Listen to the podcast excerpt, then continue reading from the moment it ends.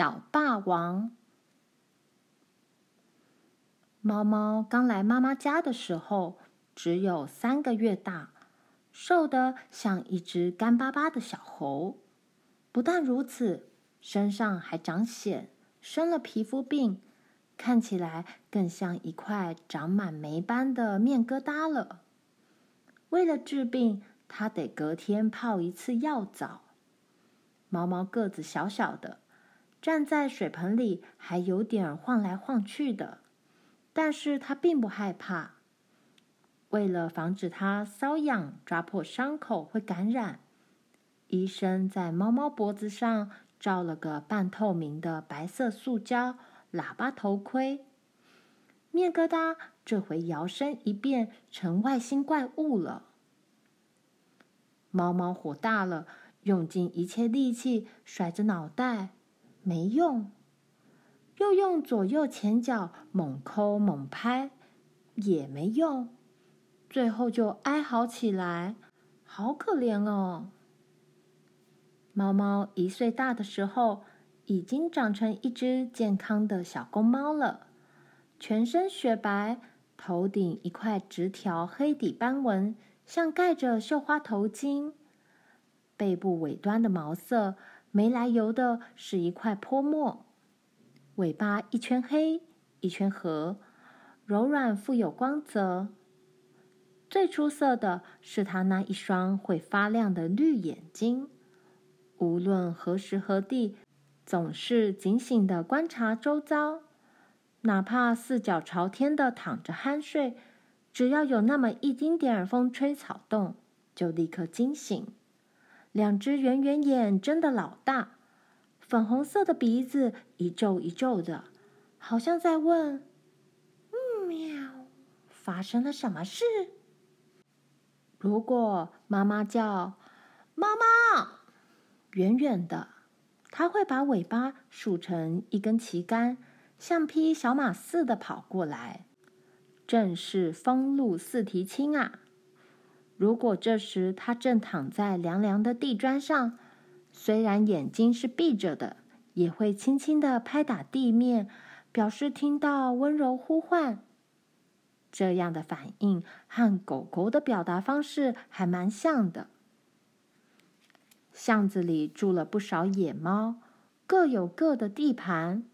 天气晴朗的时候，就会出现在各户人家的屋檐上晒太阳。东一只，西一只。有的瘙痒，有的梳头，看起来个个都很老大。猫猫虽然住在家里，行动却很自由，随时可以出门走动。因为把它关在屋子里，等于和自己过不去。它不但会掀翻家里每一个垃圾桶，把报纸、杂志撕得到处都是。还会在妈妈下班回家之后，喵喵喵的强烈抗议。如果不理它，那对不起喽，它就对准妈妈的脚后跟啃上一口。看来，猫猫不但有个性，也很有主见。不但有个性、有主见，还好勇斗狠得很。野猫出没的夜晚。往往也就是猫猫出外武斗的时刻。猫与猫对垒，会哈气怒吼，会嘶嘶作响，会从喉咙里发出低沉持久的警告。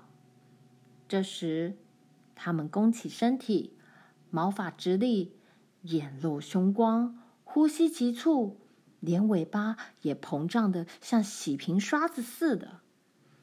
猫猫们从防御到攻击的速度，比美荒野大镖客拔枪决斗。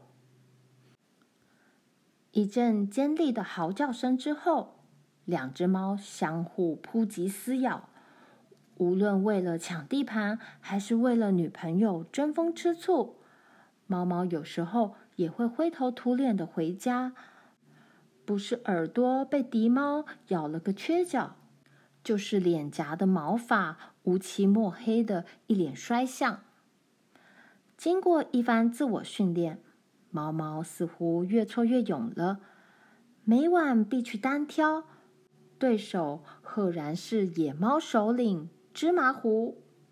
不用说，芝麻糊长得黑乎乎的，个头高壮，身手矫健，是个凶巴巴的对手。